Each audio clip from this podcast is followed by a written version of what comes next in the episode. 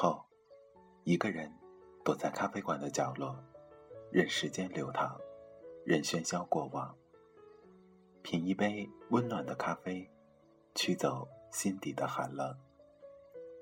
在茫茫人海中，你我擦身而过，可曾记得有一个咖啡馆，我们都曾经驻足张望。这里有直达灵魂的美丽音乐。这里有难以释怀的心情故事。这里是 FM 二幺二七二午后咖啡馆，我是韩宇，我已准备好咖啡和故事，等待着，等待着您的光临。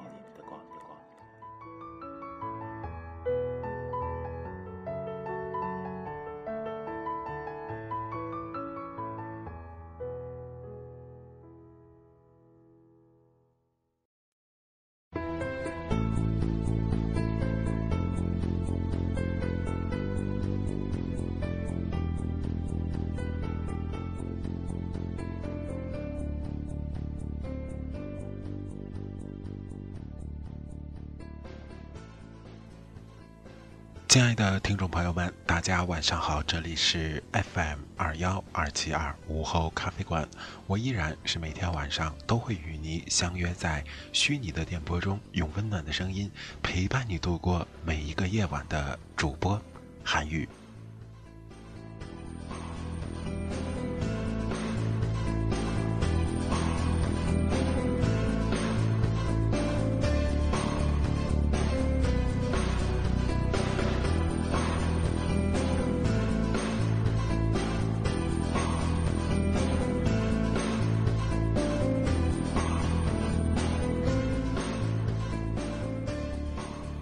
在今天，韩语将继续为大家带来由魔鬼咨询师创作的《魔鬼搭讪学》第二章的第十四部分。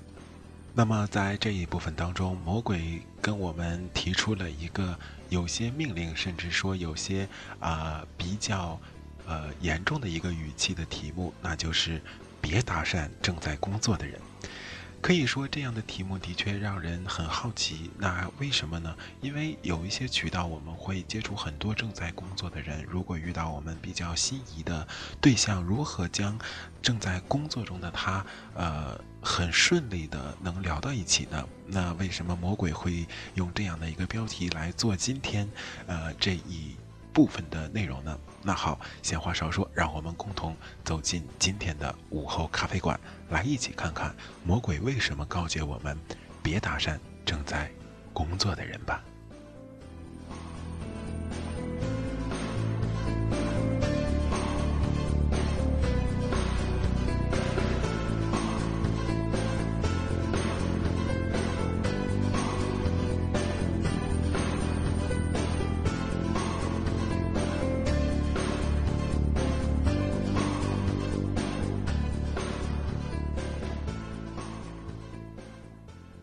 十四部分，别搭讪正在工作的人。先来讲个故事。两年前有一次，跟哥们儿去看通讯技术展，手机模特个个争奇斗艳，展厅里的色男们也全都原形毕露。哥们儿当时正在跟我学习搭讪，看到如此供需两旺的火热场面，于是我们立刻分头行动，相约一直干到展览结束后再见。展会这种环境跟模特讲话其实很容易，通常你只要站到展品旁边，他自然会面带微笑的走上来跟你介绍产品。我本以为这种情况下还不得留下一堆的电话号码呀，结果大失眼镜。当听完他们友好的介绍后，我也友好的表示希望能够认识他们，他们全部友好的拒绝了我。从头到尾一共搭讪了六个，失败率高达百分之百。展会结束后，哥们儿眉飞色舞地走了过来，告诉我大有收获，一共要到了四个电话号码。我很没面子地向他请教诀窍，他说：“简单，我就直接递名片，然后跟他们说我是某公司即将举行某些活动，希望能够一起合作。”于是电话就留了，就是聊的时间比较长，要不还能多认识几个。我这哥们儿从美国回来，交了一笔钱，现在是一家公司的 CEO，算是一个不大不小的 IT 精英了。就是前些年在美国压抑坏了，所以今天上班时间跑出来跟我泡妞。听了哥们儿的路数，我心里稍微有些释怀。不递名片，不谈工作，是我搭讪多年的一个原则。我始终坚持是王八对绿豆，只要能瞅上眼儿就认识一下，绝不找借口。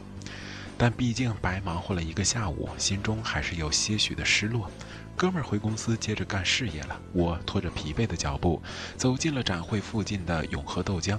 此时，一个美眉也跟了进来，要了一杯豆浆，在窗边慢慢的喝着。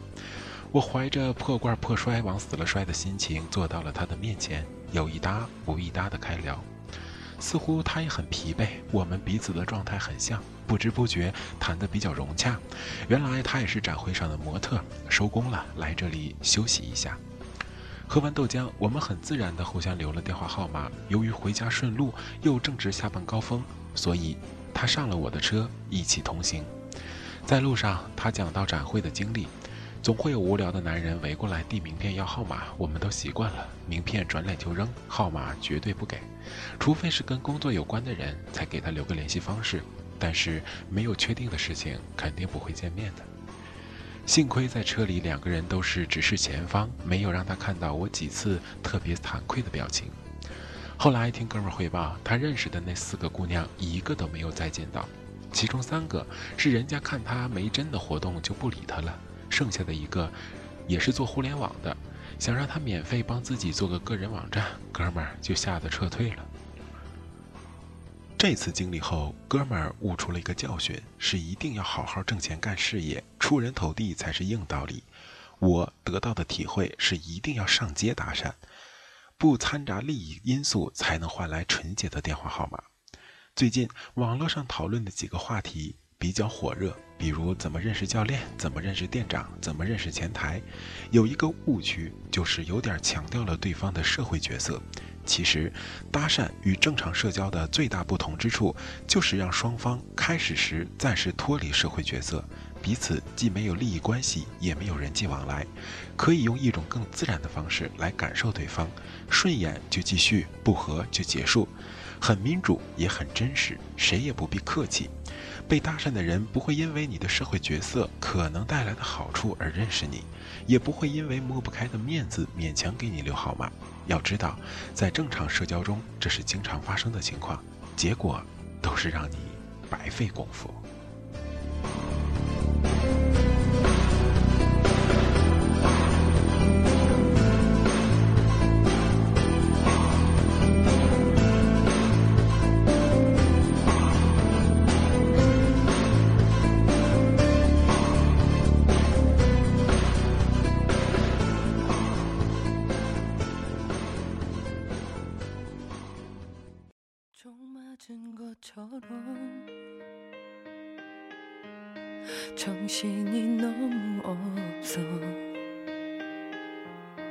웃음만 나와서 그냥 웃었어 그냥 웃었어 그냥 허탈하게 웃으며 하나만 묻자 해서 우리 왜 헤어져? 어떻게 헤어져? 어떻게 헤어져 어떻게 구멍난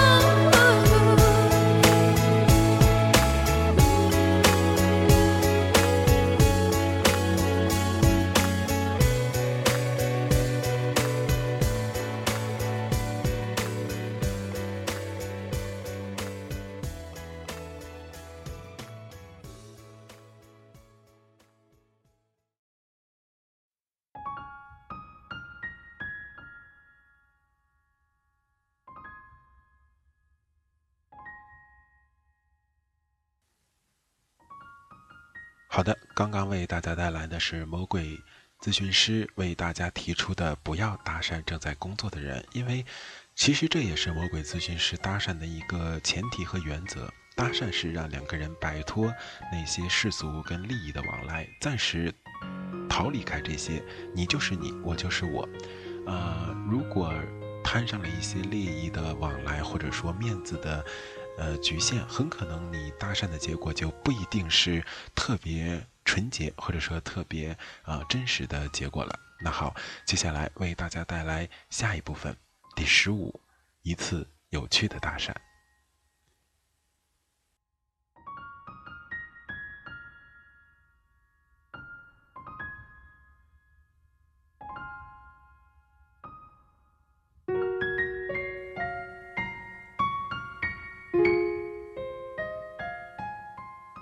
十五，一次有趣的搭讪。那年，朋友送了我一张嘉里中心酒店的健身卡，五星级的地方，环境好，人少，女人漂亮。我这种工薪阶层简直都看花眼了，于是，我经常去。有一次是下午，整个泳池加上我就三个人，其中有个女的身材惹火。三个人中我是最后一个来的，刚想搭讪，旁边的另一个男的就抢先出手。可能是看到我出现，这厮紧跟着那姑娘寸步不离，我是一点机会都没有。我就这么眼巴巴地看着自己的目标被别人泡了半个小时。但有一个迹象让我始终没有丢失希望，就是游泳时大家都没带手机和名片，所以那个男的一定不会跟他交换联系方式，而且看他们聊天的样子也不是很亲密。终于，美眉跟他说了再见，好玩的情景就开始了。美眉刚一进更衣室，两个男人就心照不宣，用最快的速度爬上岸，跑回更衣室洗澡更衣，然后一同坐在俱乐部门口的休息室。女孩肯定没有我们动作快，在休息室，两个男人正襟危坐，各怀鬼胎。突然，我觉得很好笑，心想不如干脆捅破这张纸，反正大家都不是正经人。于是我坐到那哥们儿面前，跟他说。哎，咱们一块儿等那个姑娘吧。没想到的是，纳斯立马直口否认，假惺惺地说：“没有，没有，没有，不是，不是，不是。”我想，也许他太嚣张了。难道我吓到他了？这时，姑娘从里面出来，经过时也没看我们俩。我对那哥们说：“你不上吗？”他更加不自然了：“我我在等别的朋友。”我靠！世上还有这样的傻瓜，天助我也！于是我起身跟那姑娘一起乘电梯下楼，在大堂，在酒店大堂顺利的要到了电话号码。临别时，我对那美眉坦白，其实，在泳池就想认识她，但看见她身边有个朋友，所以没好意思过去，一直等到现在才出手。那美眉看了看我，又说：“那男的呀，我根本不认识他呀。”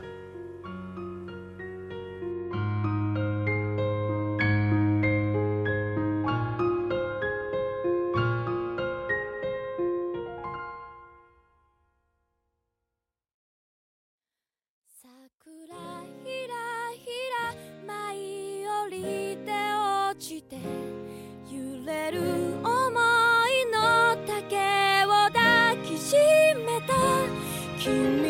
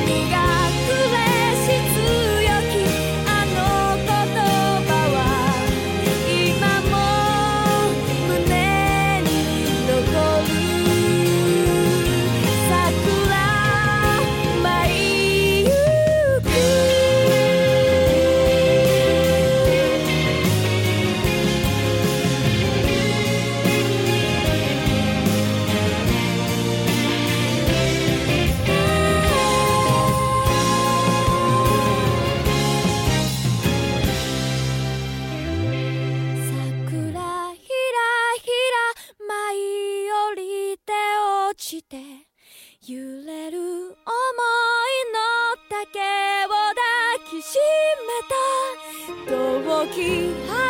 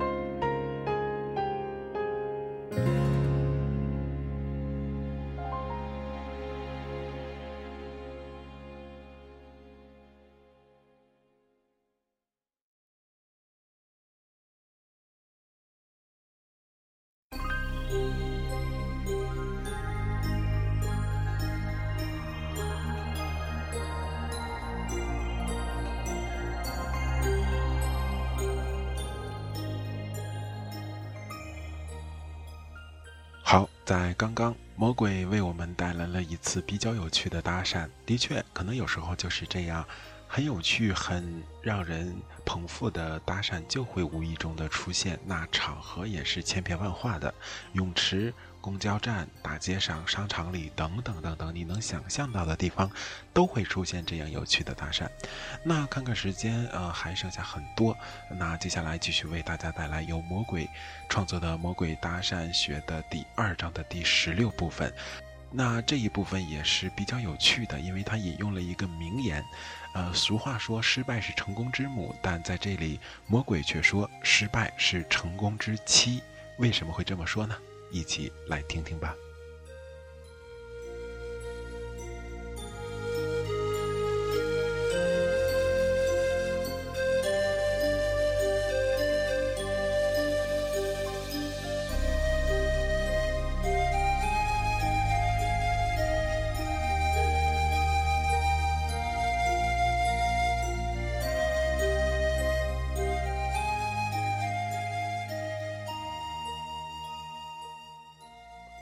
第十六部分，失败是成功之妻。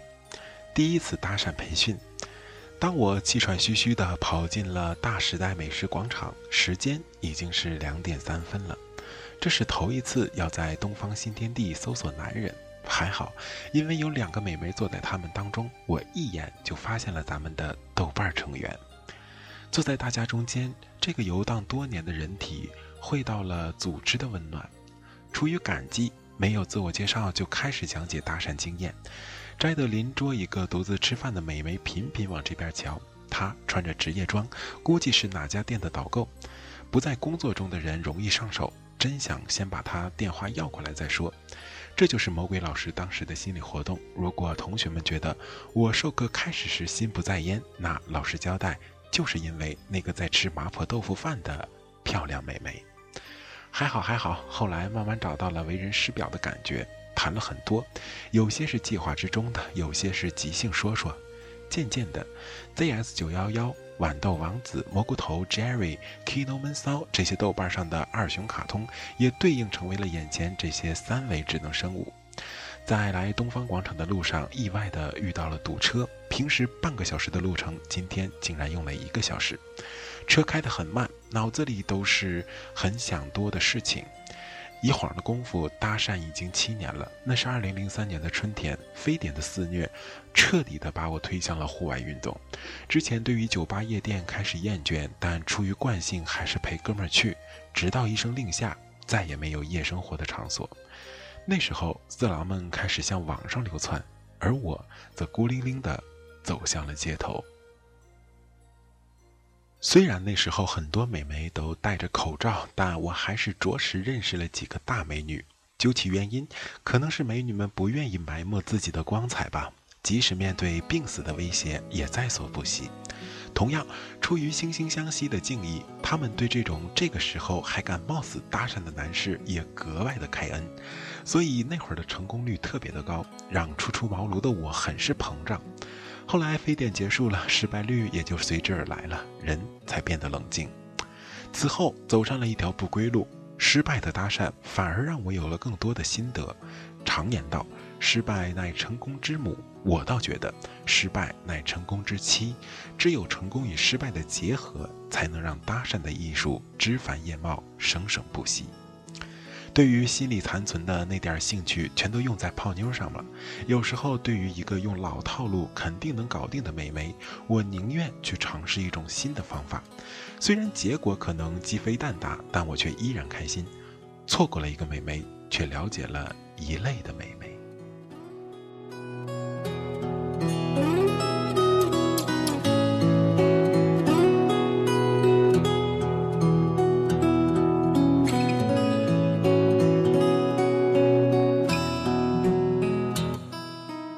其实搭讪更是对自己生活的逃避。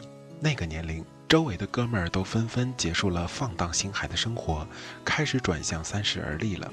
而我越发感到了对社会的恐惧，这种没出息的感觉不好跟周围人诉说，让我很是苦闷。当我站在已由不得自己选择的校园之外，或者坐在露天咖啡桌上，看着自己生命随着身边经过的美眉一起流逝。那种虚掷光阴的犯罪感，其实远远超过跟陌生女子的搭讪。所以，当我起身去追逐一个女人的时候，好像也在试图留住一点激情，留下一点回忆。但更多的时候，我整日无所事事，甚至连一次搭讪都没有，把一天就过完了。就这样晃晃悠悠地过了几年，本以为这段生活将永远成为秘密，不想现在却成为可以跟人分享的经验。这的确有点让人出乎意料，因为这是曾经最无聊的自己，非常非常的没有自信。我一年认识了一百多个女人，却不会认识一个男人。来往的朋友始终也是大学中的知己，因为他们能原谅我的不求上进。而现在坐在河谷里，ZS 九幺幺、豌豆王子、闷骚还有 Jerry，一下子就认识了四个男人。超过了我这些年认识男人总数的总和，我觉得自己太了不起了。我给他们讲述着自己搭讪的心得，东一榔头西一棒子，完全没有章法。好在脑袋里库存充足，就这样连着连着讲三个下午，也绝对不会断货。但实践才是最关键的，所以一个小时的理论课后，我们开始行动了。看来我真的不算一个称职的老师啊！如果有人问我那天上课最大的收获是什么，老实回答，我觉得就是做示范时认识那个上海的美眉。她的确很可爱，在跟她说第一句话的时候，我甚至有点紧张。不过关于这一点，我在课上讲过，搭讪时适当的紧张和害羞其实是好事儿，美眉不会认为你是老手。因此，优秀的搭讪者应该是每一次都像头一次。怎么能做到这一点呢？有一个方法，那就是确实要找到自己有感觉的美眉。美中不足的是，这么多哥哥不可能在一个下午遇到这么多心动的美眉，于是大家还只能找那些可以练习的。那在这里，向那些过去曾经被我搭讪过的美眉说一声感谢和抱歉了。闷骚倒是看上一个，但她跟男朋友寸步不离，所以有女朋友的哥哥也请注意了。自从咱有了搭讪小组以后，一定要多陪陪心上人。转战新华书店，搭讪班正式进入了状态。一度我们按楼层划分战场，后来就跟着感觉走了。美眉在哪儿，我们就出现在哪儿。Jerry 首先成功，豆瓣压轴出场 ZS 九幺幺和闷骚中间各领风骚，魔鬼老师自己马失前蹄了一次，嘿嘿，百分之五的成功率，又一次被验证了。收工后，我自己又在东方广场转悠了半个小时，心中略有些感慨。这个冬天过得和以往都不同，每天都喜欢待在家里回忆过去。但是，相比去面对现实中的每个美眉，如今的自己似乎更愿意凝视记忆里中的一个情人。莫非，这就是生命要进入下一个阶段的提前征兆？好的，亲爱的听众朋友们，刚刚为大家朗读的是由魔鬼咨询师带来的《魔鬼搭讪学》的，呃，我要看一看哈，是十三到十。十四到十六部分，那么这几部分当中，呃，魔鬼跟大家分享了很多很多有趣的搭讪过程和他在搭讪，呃，小组中跟大家分享经验时的一些内心感受。那么看看时间，今天的节目马上就要结束了，在节目的最后，韩愈祝愿你能有一个开心、愉快，同时也很安静的夜晚。好了，这里是 FM 二幺二七二午后咖啡馆，我是韩宇，感谢您今天的收听。我们明天同一时间不见不散，晚安，好梦。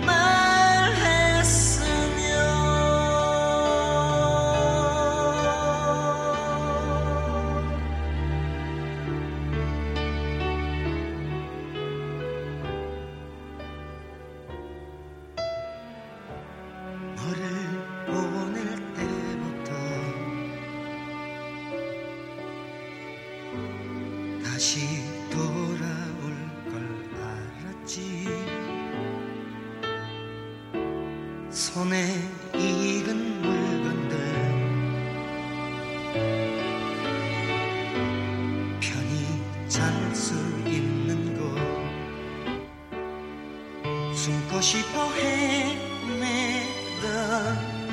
세월 딛고